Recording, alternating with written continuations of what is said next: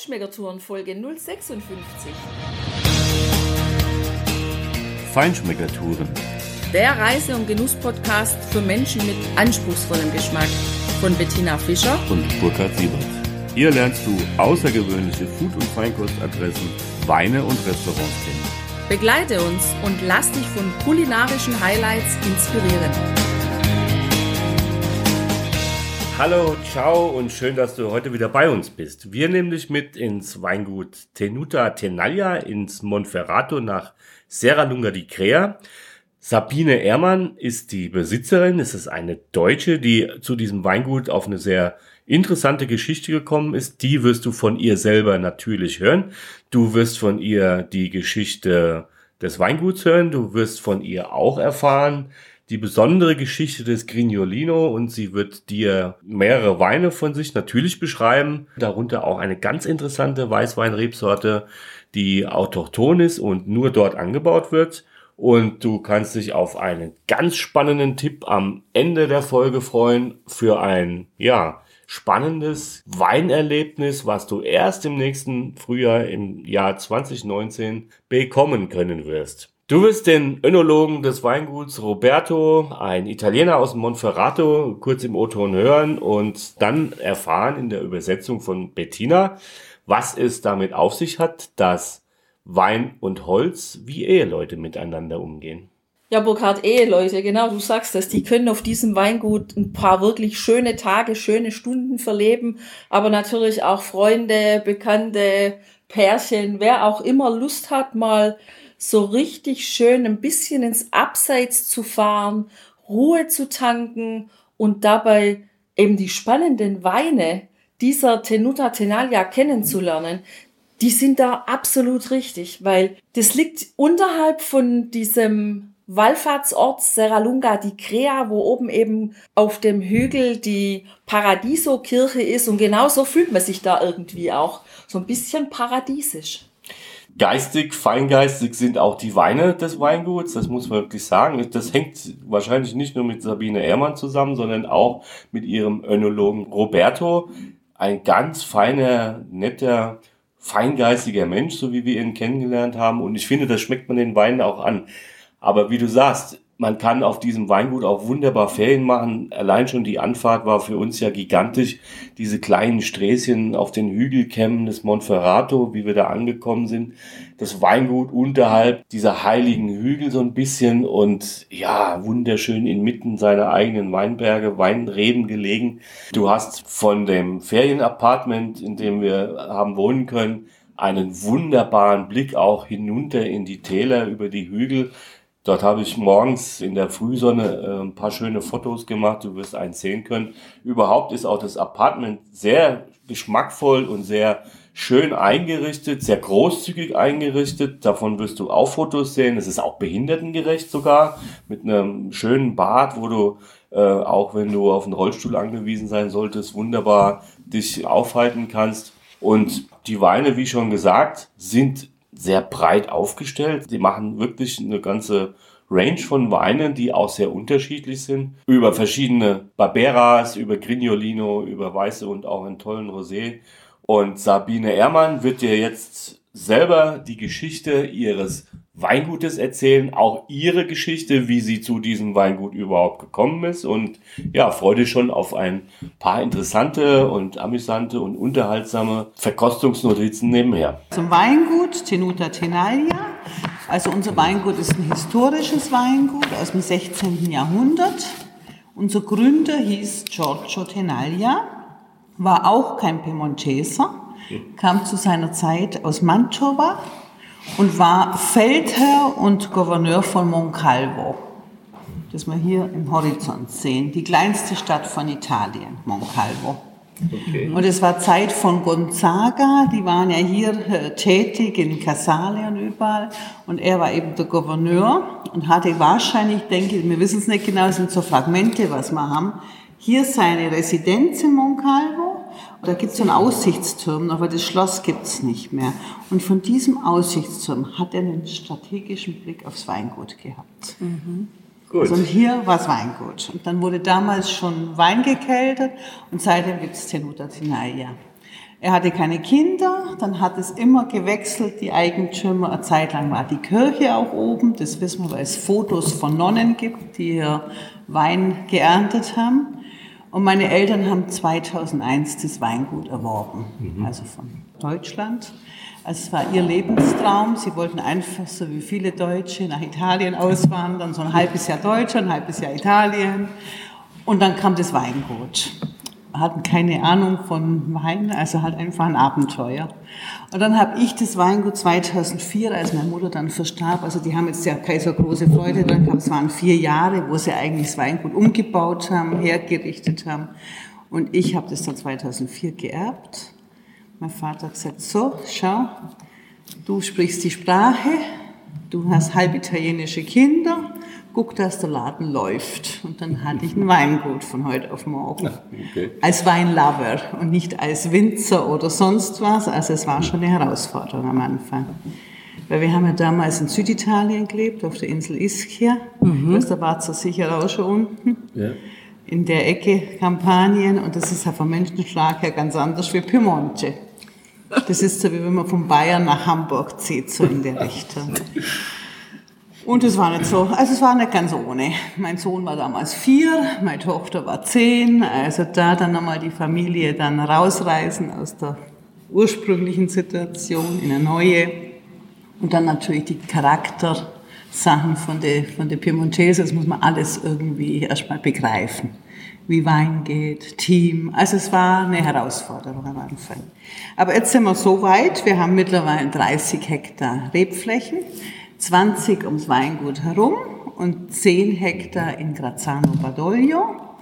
Ums Weingut herum haben wir alte Weinreben, die bis zu 60 Jahre alt sind. Und in Grazano Badoglio haben wir 2004, 2005 gepflanzt. Also als ich eingestiegen bin, habe ich gleich 10 Hektar bepflanzen dürfen, so quasi. Das war meine erste Arbeit. Äh, das Weingut macht natürlich viel Rotweine. Also Piemont ist Rotwein.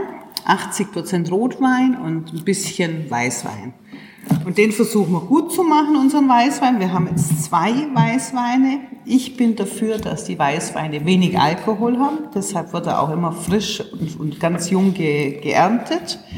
Äh, Piemonte Chardonnay, den haben wir vorher probiert. Der hier. Mhm. Mhm.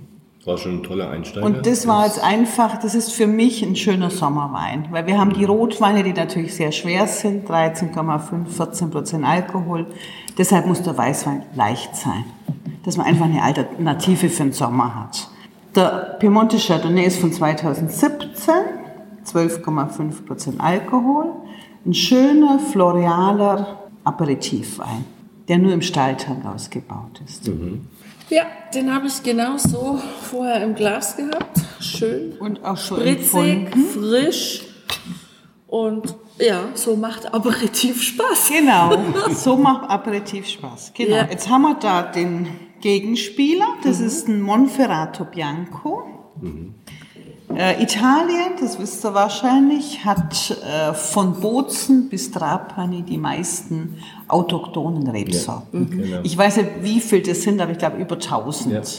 Und deshalb verschwinden natürlich viele Rebsorten von der enologischen Landkarte, mhm. weil niemand mehr sich darum kümmert. Alle wollen Chardonnay, wollen Merlot, Syrah, Barbera, was halt der Markt kennt. Und die Unbekannteren, die sterben weg. Und wir haben 2006, das war auch ganz am Anfang, hier in dem Saal äh, so ein Convenio gehabt über autochtone Rebsorten. Und dann kam aus Tortona der Walter Massa, ich weiß nicht, ob ihr das schon mal gehört habt, also ein ganz irrer Idealist und mir gefallen einfach so Leute, die sich da so aufopfern für eine Idee. Und der hatte die Idee, weil Chimorasso heißt die Traube, äh, die wird normalerweise nur um Alessandria Tortona angebaut. Und seine Mission war, diese Traube nicht aussterben zu lassen. Schöne Mission. Eine tolle Mission. Ja. Und er hat es geschafft. Super. Also der Wein ist immer wichtiger geworden. Immer mehr wird er angebaut. Hat jetzt aber im Gambero Rosso drei Gläser schon bekommen vor wow. ein paar Jahren. Also er hat wieder seinen Stand in der, in der italienischen Weinwelt. Und das hat mich damals so beeindruckt irgendwie, dass ich gesagt habe, okay, Walter, ich werde dir zu Ehren auch hier einen Hektar pflanzen. Und das haben wir dann 2006 gemacht. Bei uns ist so, wir dürfen leider nicht Timorasso draufschreiben, weil da kommt dann die italienische Das- Bürokratie. Okay. Timorasso ist Tortona Alessandria. Und hier ist dann Monferrato Bianco. Das ist ein bisschen schade, weil wir müssen halt viel erzählen zu dem Wein. Wir haben auch keinen hundertprozentigen Timorasso. Bei uns ist es ein Blend, 70% Timorasso und 30 Chardonnay. Weil Timorasso pur, der ist schon ganz schön hm, heavy. Okay. Also er wird oft spät gelesen, der hat oft hohe Alkoholzahlen, 14,5, 15 Prozent. Und da bin ich jetzt nicht so dafür. Also wir haben das am Anfang auch so gemacht, aber den Wein muss man auch verkaufen. Und vom Geschmack her eher mineralisch, Mineralisch, eher das fruchtig. wird er jetzt erzählen, wenn er mal dran riecht an dem Wein. Unser ist es ein bisschen abgerundet, weil doch also 30 Prozent Chardonnay dabei sind. Aber wenn man dran riecht, jetzt zum Vergleich zum Chardonnay, ist es ein mineralischer Wein. Ja. Also schon ein schöner Essensbegleiterwein. Er hat jetzt 13 Prozent. Wie viel? 13. 13. Also wir haben die ersten Jahre immer 14,5 auch gehabt und ich habe das jetzt auf meine Kappe genommen. Ich habe gesagt so und diesmal wird der früher geerntet. Ja. Die haben gesagt, die hat einen Schuss weg. Aber der steht schon sehr voluminös im Glas. Der also ist der jetzt ist schon sehr mit 13 Prozent. Aber wenn der 14,5 hat, ist Ja, echt dann aber, ja. Und den finde ich jetzt also schon schön, also zum Essen auch, Mhm. zum Primo, Spaghetti alle Gamberi oder Fisch, Fischgerichte finden wir auch ganz toll. Absolut. Ja, ich glaube, Genau. dass der zu relativ viel passt, weil der vom Geschmack her, finde ich, relativ einfach, geradlinig, mineralisch ist, aber halt sehr wuchtig. Genau, also Ja. er hat schon seine. Ja, ja, die hat er, der hat schon Kraft. Und was halt an dem Wein auch schön ist, das ist ein Weißwein, der lässt sich auch lang lagern. Der Ja. ist hochinteressant. Der wird eigentlich erst interessant nach einem Jahr. Der ist jetzt von 17, also das ist noch ein Baby, sagen wir mal so. Der wird noch äh, gehaltvoller und auch von der von der Düfte her verändert er sich.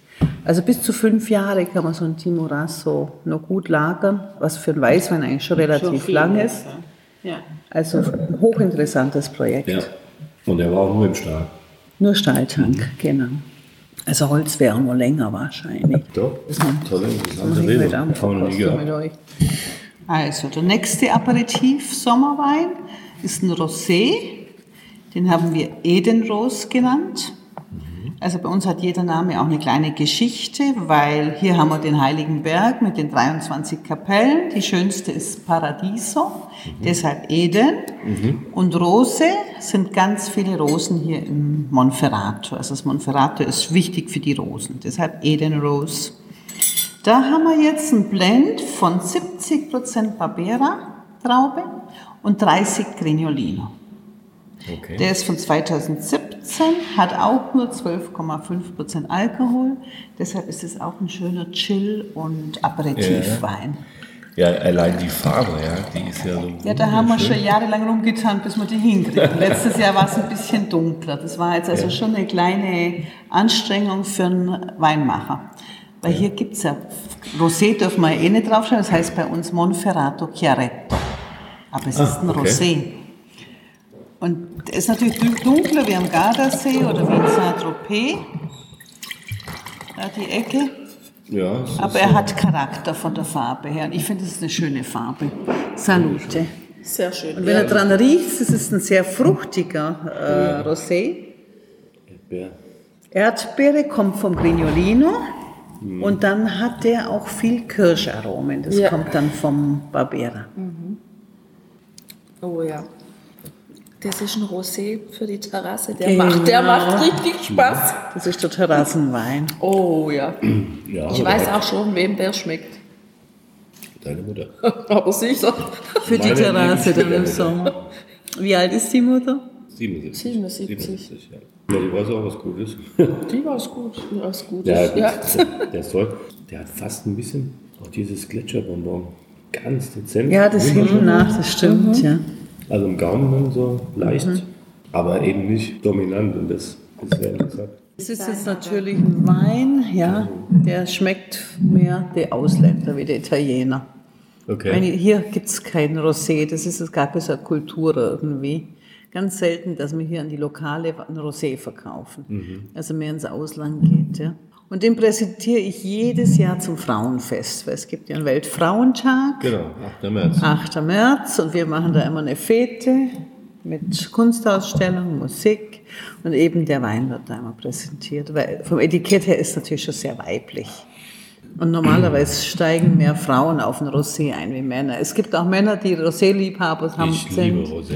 Aber wenn man jetzt mal einen Vergleich macht, Mann und Frau, das sind schon mehr Frauen, die das toll finden. Ja, das stimmt. Das ist aber das Vorurteil, das alte nach dem Motto, Rosé ist nicht Fisch, nicht Fleisch. Genau. Der hat seinen ganz eigenen Charakter. Genau. Und wenn er gut gemacht ist, so wie der, der ist richtig gut. Ja. Hat auch jetzt so im Nachgang ein bisschen würziger Aromen. Also kann man Also er super auch. hält so- auch lang, finde Genau, ich. Ja. richtig. Der ist, trägt richtig und hat eine schöne Präsenz. Also der kann auch gut Thunfischsteak schön Mhm. Der geht auch zu einem der geht, Rind.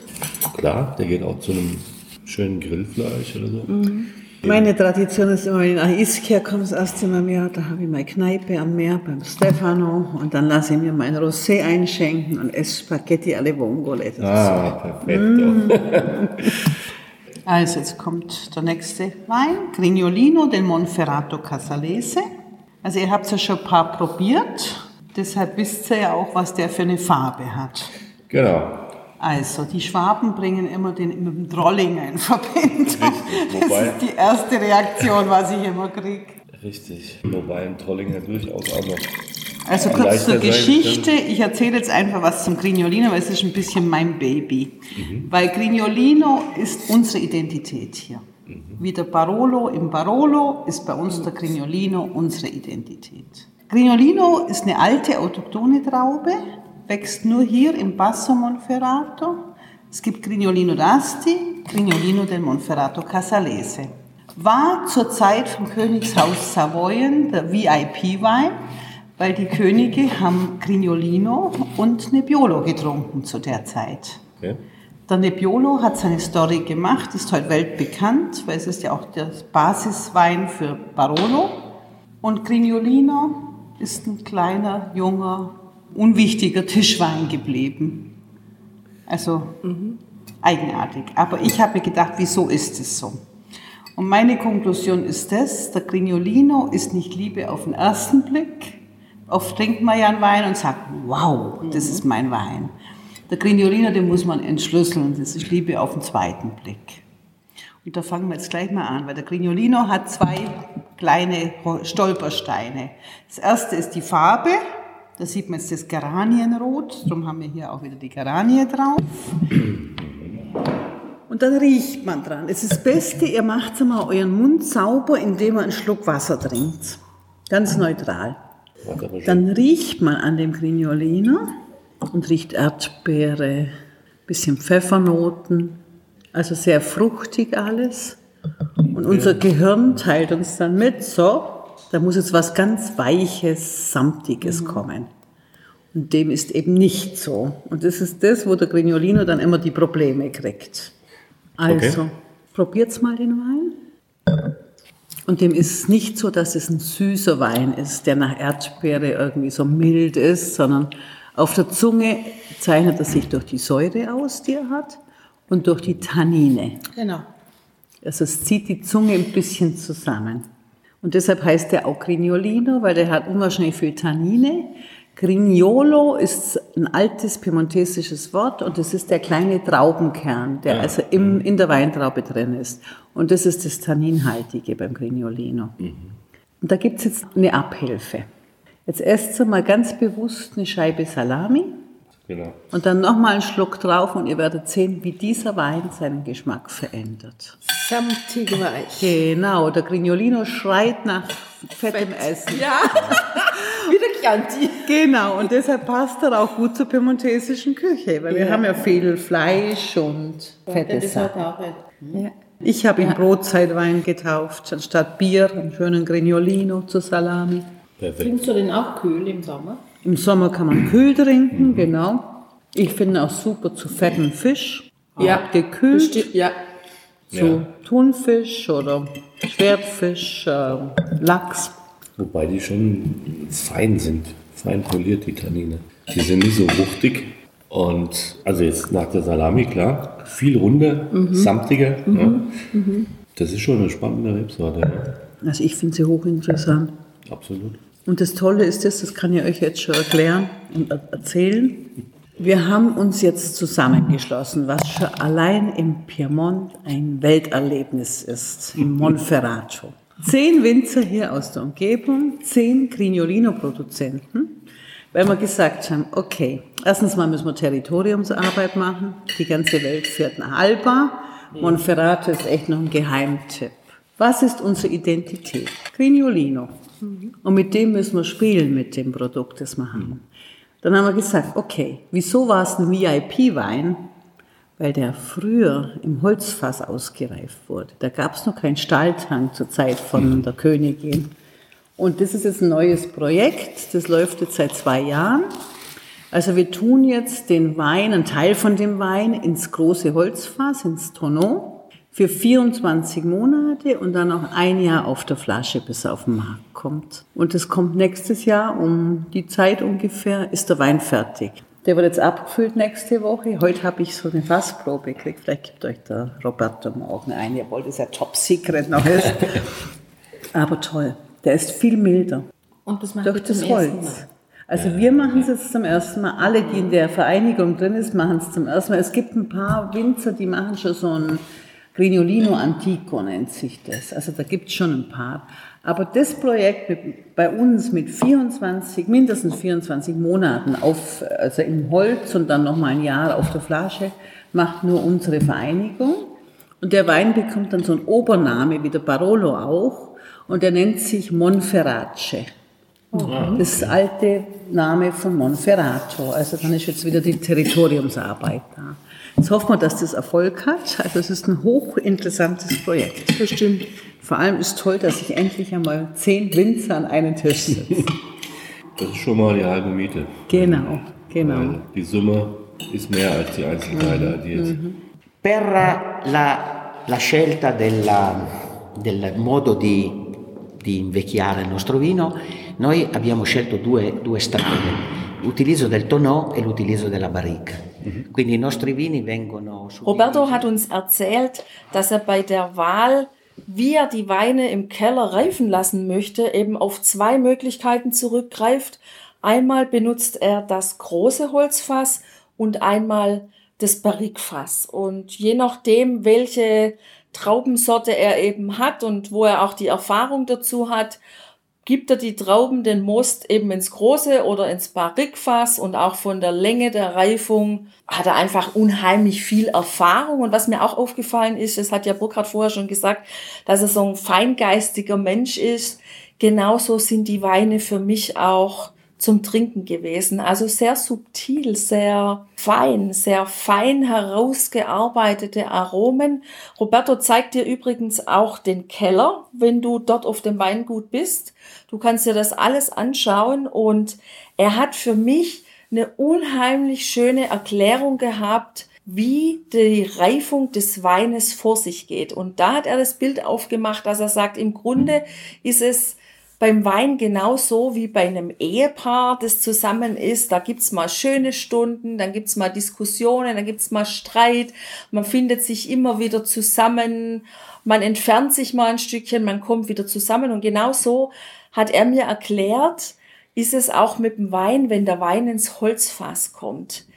Dann arbeitet das Holz, die Aromen des Holzes, die arbeiten mit dem Wein und der Wein, die Säure, die Hefe, die arbeitet eben mit dem Holz. Und da muss man wie beim Ehepaar einfach sehr sensibel sein und den Finger im richtigen Moment da dran haben, dass man den Wein dann abzieht aus dem Holz oder das eine oder andere verändert, so dass es ein wirklich harmonisches Zusammenspiel zwischen Fass, Holz und den eigentlichen Aromen dieses Weinmostes wird. Und das Bild hat mir unglaublich gut gefallen. Ich kann es dir jetzt so gar nicht mehr so schön wiedergeben, wie er das gemacht hat. Aber wenn du dort bist auf dieser Tenuta, dann lass es dir von ihm sagen, weil seine Augen leuchten und strahlen, wenn er dir dieses Bild erzählt. Das ist einfach ein wunderbares Erlebnis. ja, genau, Tina. Harmonisch geht's ja bei uns in der Regel auch zu. Und ich frage mich nur, Tina, bist du jetzt das Fass und ich der Wein oder umgekehrt? Wie? Ja. naja, wir können ja immer mal tauschen. genau, so machen wir das am besten.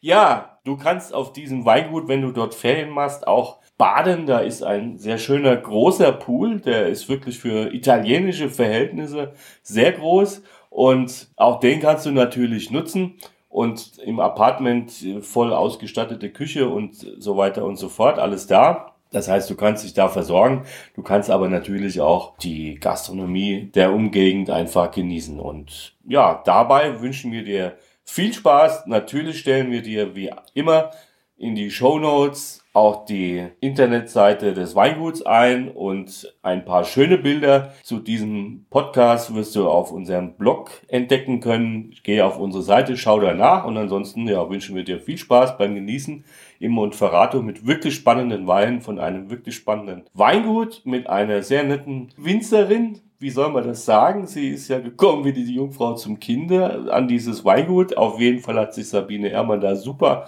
eingearbeitet und macht einen super Job da. Und natürlich Roberto im Keller. Ja, das passt einfach wunderbar. Genau, und dem schließe ich mich an. Ich wünsche dir eine schöne Zeit, vielleicht dort auf dem Weingut und ansonsten genieße es. Ciao, ciao. Ciao.